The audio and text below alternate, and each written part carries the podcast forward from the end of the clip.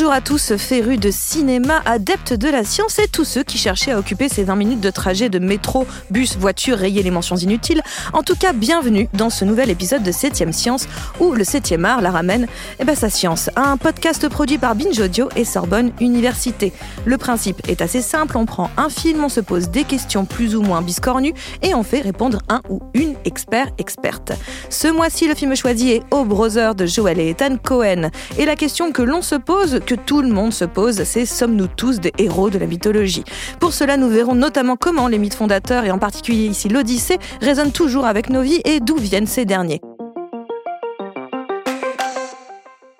Pour cela, nous avons à nos côtés un expert, Alexandre Farnou, ancien directeur de l'école française d'Athènes et professeur d'archéologie et d'histoire de l'art grec à Sorbonne Université. Bonjour Alexandre.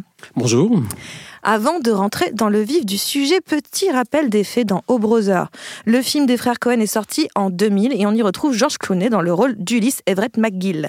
Dans l'état du Mississippi, en pleine Grande Dépression, soit les années 30 hein, pour ceux qui ont raté le cours d'histoire, lui et ses deux comparses, le râleur Pete et le simplet Delmar, s'échappent du bagne. Ils se lancent alors à l'aventure pour retrouver leur liberté, leur maison, leur femme ou même un magot, un peu tout ça à la fois, sur fond de bluegrass et de country music. Mais ils sont traqués par le terrible shérif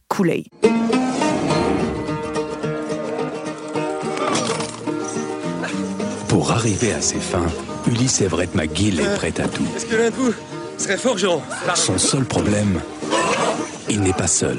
Pourquoi ce serait toi, le chef de bande? Parce qu'il me semble que cette fonction requiert une certaine aptitude à l'abstraction. Je suis avec vous, les gars. On est fait comme des rats. Pour échapper à la police, il a un plan. Mais pour le long voyage qui les attend, il n'a pas tout prévu. Alors, quel rapport avec la mythologie grecque, me direz-vous? En réalité, O Brother est une adaptation très libre de l'Odyssée d'Homère. La majeure partie des personnages hauts en couleur que vont rencontrer nos héros sont inspirés ou sont des références à ceux de cette poésie épique, allant des sirènes que Ulysse et ses copains croisent au bord d'une rivière, au cyclope Polyphème, évoqué par un vendeur de Bible un poil violent, ou encore Penny, la femme d'Ulysse, rejouant Pénélope, bientôt obligée d'épouser un de ses soupirants, pour ne citer que quelques exemples. Alors, Alexandre, vous avez vu le film Oui, bien sûr. Et vous en pensez Plusieurs quoi fois. Plusieurs fois en Plusieurs plus. fois. Vous en pensez quoi? C'est une des meilleures euh, euh, réinterprétations, euh, plus qu'adaptation, réinterprétation euh, de l'Odyssée. Et pas seulement de l'Odyssée, euh, dans lequel, en effet, il y a un nombre de références à, à l'épopée que vous avez rappelées qui sont tout à fait justes, et on pourrait en rappeler encore d'autres, hein, il y a énormément de détails.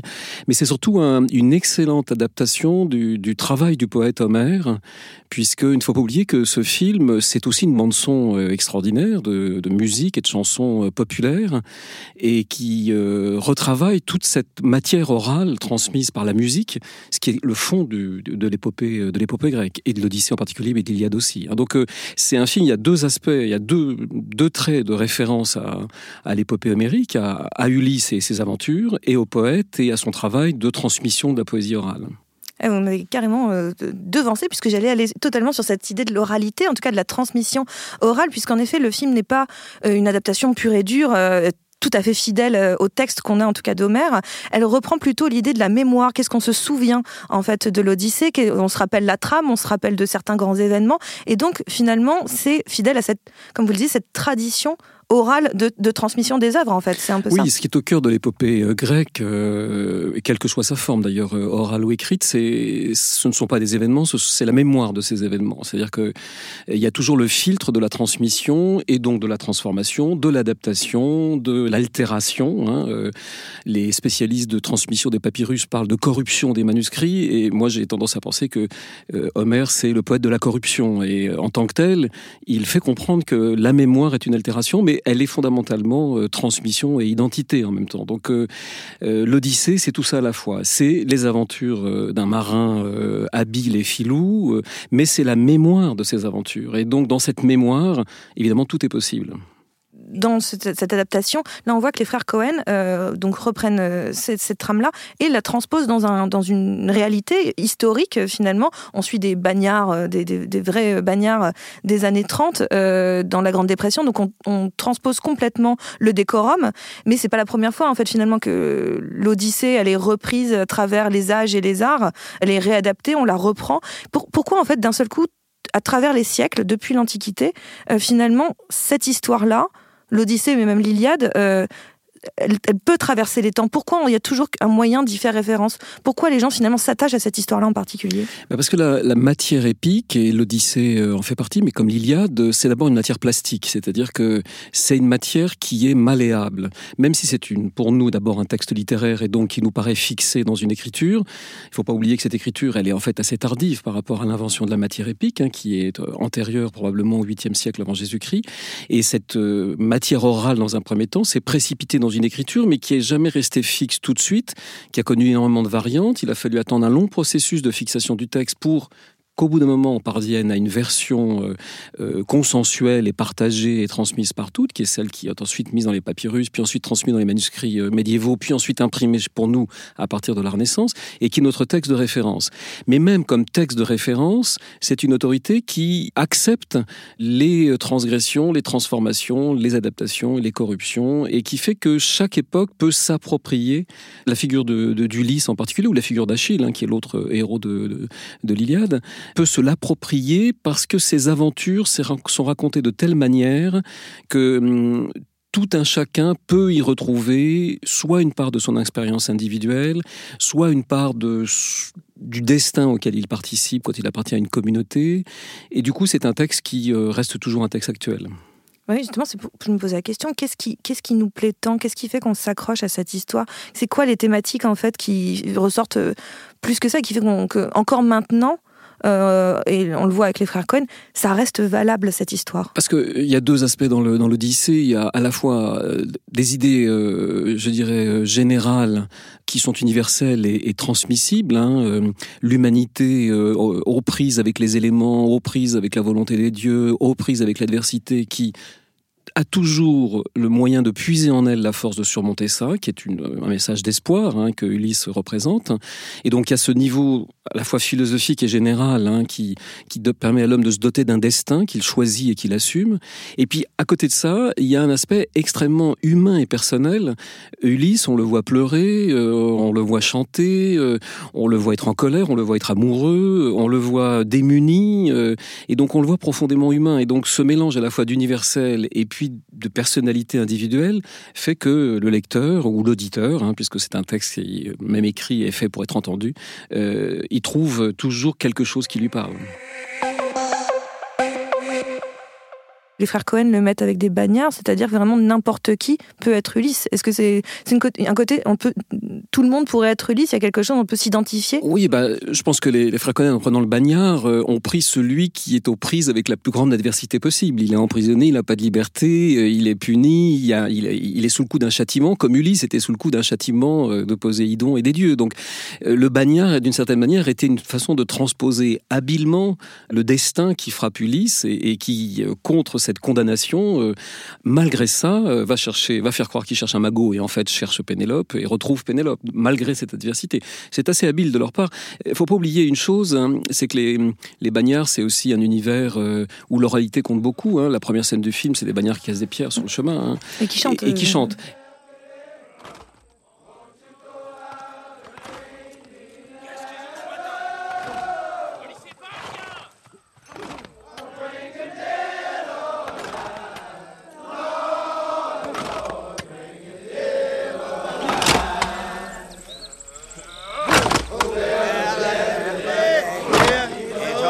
Cette chanson, euh, les, frères Cohen l'ont dit dans une interview à un moment donné, c'est une chanson euh, qui a été enregistrée par un ethnomusicologue dans les années 50 quand il a compris que euh, ces bagnards euh, du sud de l'Amérique euh, avaient tout un patrimoine de chansons non enregistrées, entièrement transmis oralement, et il est allé les enregistrer pour retenir ces chansons.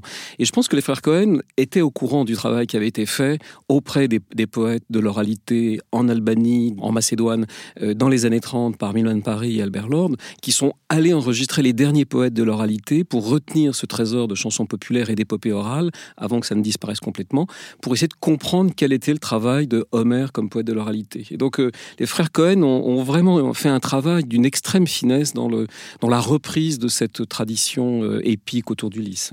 Par exemple, on avait l'occasion de se rencontrer euh, auparavant et vous m'expliquez que vous, ayant vécu à Athènes, vous, il y a eu plus d'adaptations. Il n'y a jamais quasiment autant d'adaptations théâtrale, du moins de, l'Odyssée, que ces dix dernières années à peu près. Et, c'est qu'on pourrait, comment on pourrait justifier en fait, euh, encore une fois, la contemporanéité de cette histoire? Euh, Justement, ce qu'on disait tout à l'heure, c'est qu'il y a une universalité dans, dans, l'Odyssée qui fait que à tout moment, euh, un pays, une communauté traverse une phase de son histoire dans laquelle ces grandes œuvres littéraires font écho en fournissant des motifs, des, des personnages, des attitudes, des événements événements qui, ont un, qui prennent un sens particulier. Euh, L'Odyssée, qui est le récit euh, d'un migrant à travers la Méditerranée, hein, puisque Ulysse se retrouve sur un radeau euh, au large de la Méditerranée, battu par les flots, manquant de se noyer et sauvé par Athéna.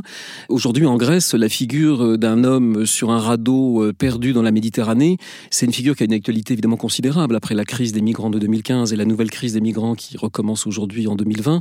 La, la, figure du migrant noyé Méditerranée, malheureusement, c'est une figure qui a une actualité euh, euh, particulière, et en Grèce, euh, a, fortiori, qui est la, première terre d'arrivée de ces réfugiés qui arrivent sur les terres grecques. Donc, c'est vrai qu'en Grèce, et c'est vrai qu'à Athènes, ces dernières années, les adaptations théâtrales de l'Odyssée ont été particulièrement nombreuses, y compris des adaptations dans lesquelles on faisait jouer des réfugiés syriens à Athènes, dans des tout petits théâtres. On voit bien en fait que finalement ce mythe fondateur, enfin c'est l'un de ces, fait partie des mythes fondateurs, est applicable à nos vies. On peut le ramener au réel, on peut le, transposer dans le réel, mais euh, eux-mêmes, ces mythes euh, viennent pas de nulle part. On imagine que à partir du moment où il y a une transmission euh, orale d'une histoire, c'est que l'histoire elle est née quelque part.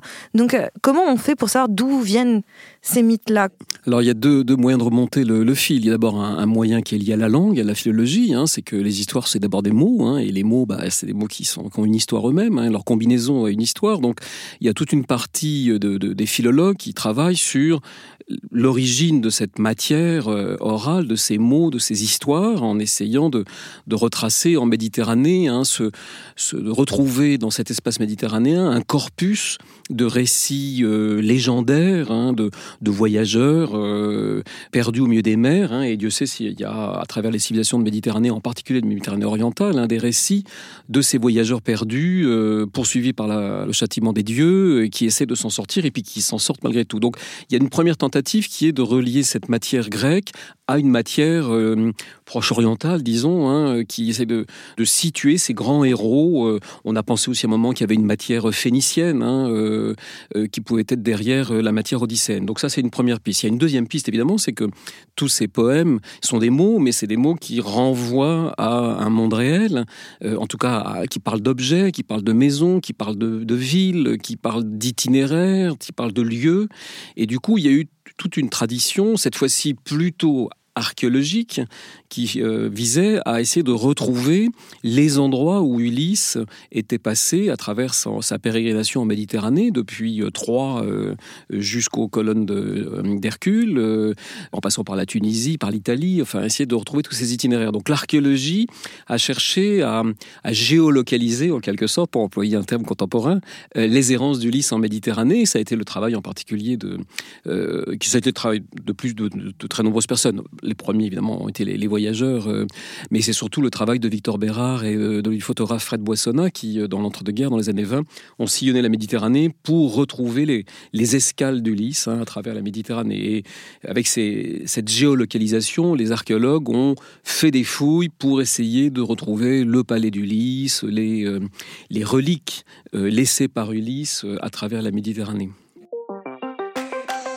Et donc on partait du principe que c'est quelqu'un qui avait vraiment existé.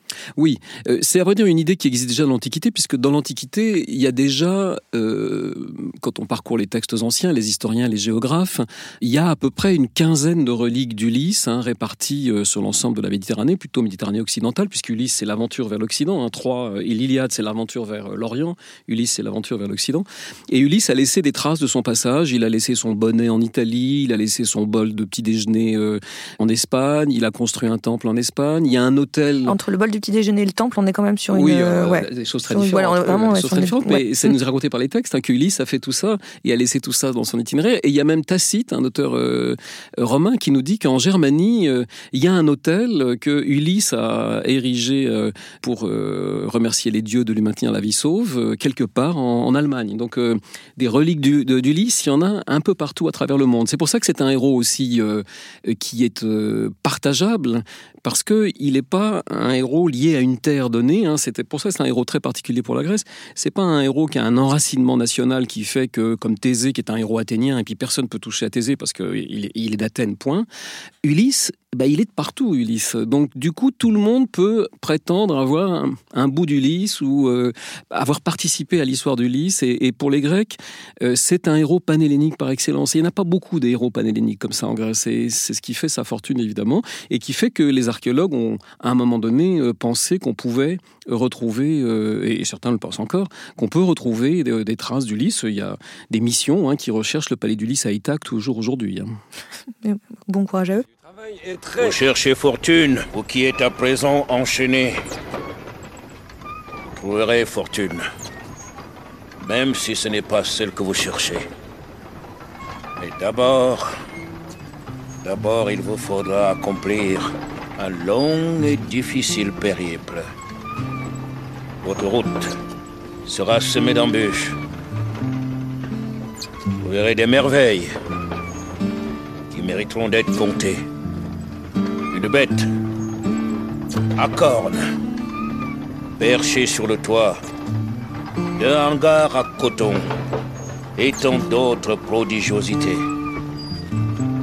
Je ne peux pas vous dire combien de temps durera votre voyage, mais que les obstacles ne vous effraient pas. Le destin vous octroiera sa récompense. La route peut serpenter, le découragement peut vous gagner. Aussi ingrat que s'avère le chemin, suivez-le jusqu'à votre salut.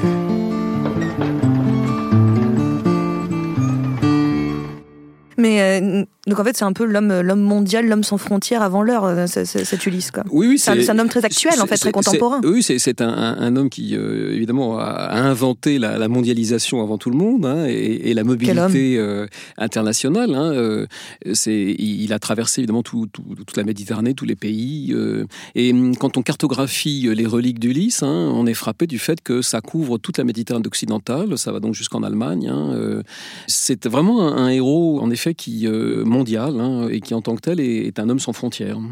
J'avais lu, alors peut-être que vous, allez m'enlever un mythe de la tête, que par exemple, ce qui expliquerait le- le- le- l'existence d'un personnage comme Polyphème, euh, le cyclope, ce serait que les Grecs étaient tombés sur des crânes de mammouths et ne sachant pas que c'était des mammouths, ont interprété ça en c'est un cyclope, puisque le, crâne de mammouth a un espèce de grand, grande béance au milieu qui ressemblerait à un œil. Et donc ça expliquerait en partie peut-être d'essayer à chaque fois que les mythes fassent sens de quelque chose qu'à l'époque la science de l'époque ne pouvait pas expliquer. Est-ce que c'est le cas avec l'Odyssée, par exemple? Est-ce que vraiment, y a, on a des, on sait que tel personnage ou tel euh, l'autophage qui mange des, du lotus et qui perd, qui sont vraiment tirés de peut-être de quelque chose qu'on n'arrivait pas à expliquer à l'époque? Est-ce que on peut le archéologiquement, on peut trouver des, des- des traces de ça ou Ah, Non, non, archéologiquement pas trouvé de traces, mais hum, ce qui est sûr, c'est qu'on a euh, en revanche une, des attestations très très claires hein, de ce que les Grecs, les premiers, et puis nous ensuite, hein, dans leur, à la trace, on a cherché à rationaliser euh, les, ces, monstres de, de l'Odyssée, parce que les monstres de l'Odyssée sont assez uniques dans leur genre, hein, euh,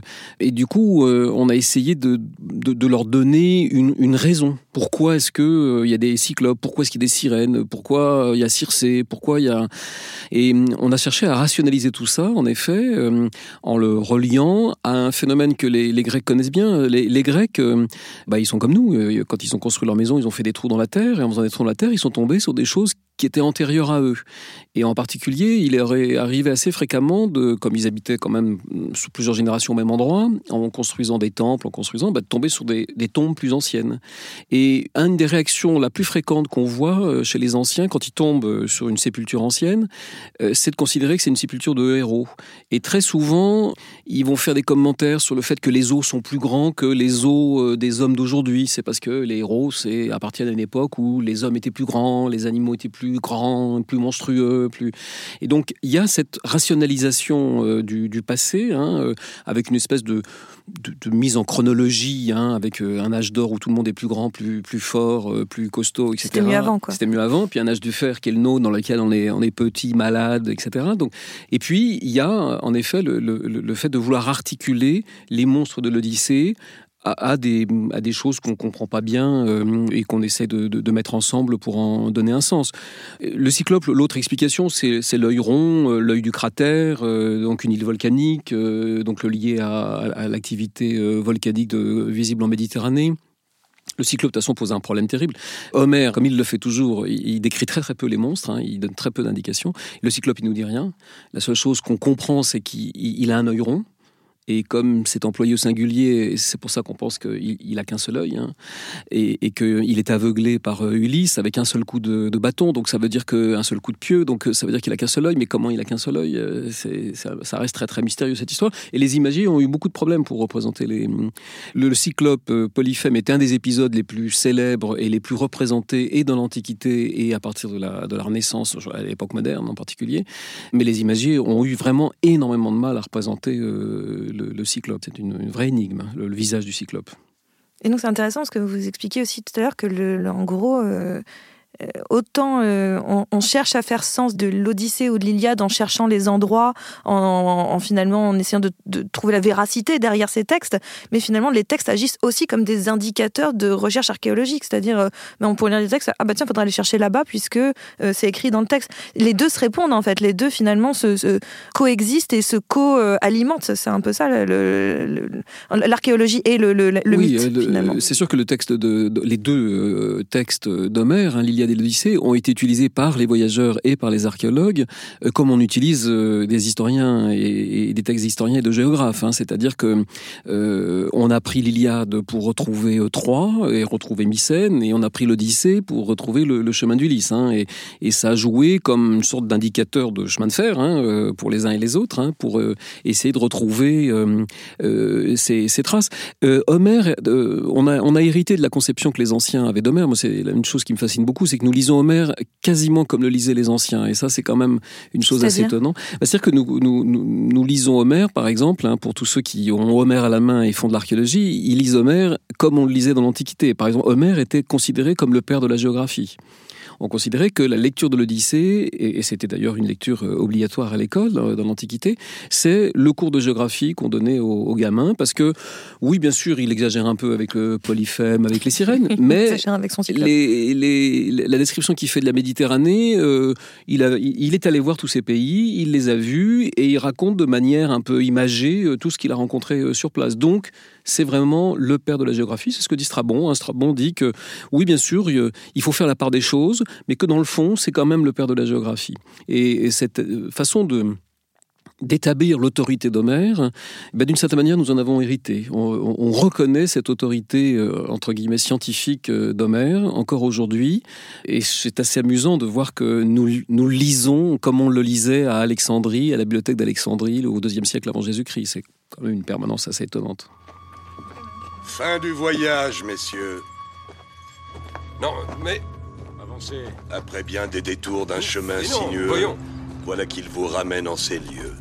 En tout cas, maintenant, je suis ravie d'en savoir un petit peu plus sur, euh, sur l'Odyssée, sur Homère. Et merci beaucoup, Alexandre Farnou, d'être venu donner euh, quelques nouvelles de l'Antiquité et de, de, rationaliser tous ces mythes pour nous. Septième science, c'est fini pour aujourd'hui, mais on se retrouve dans un mois, dans la joie, la bonne humeur, enfin, ce qu'on peut, pour un nouvel épisode de ce podcast produit par Binge Audio et Sorbonne Université. En attendant, vous êtes parés pour briller dans les dîners.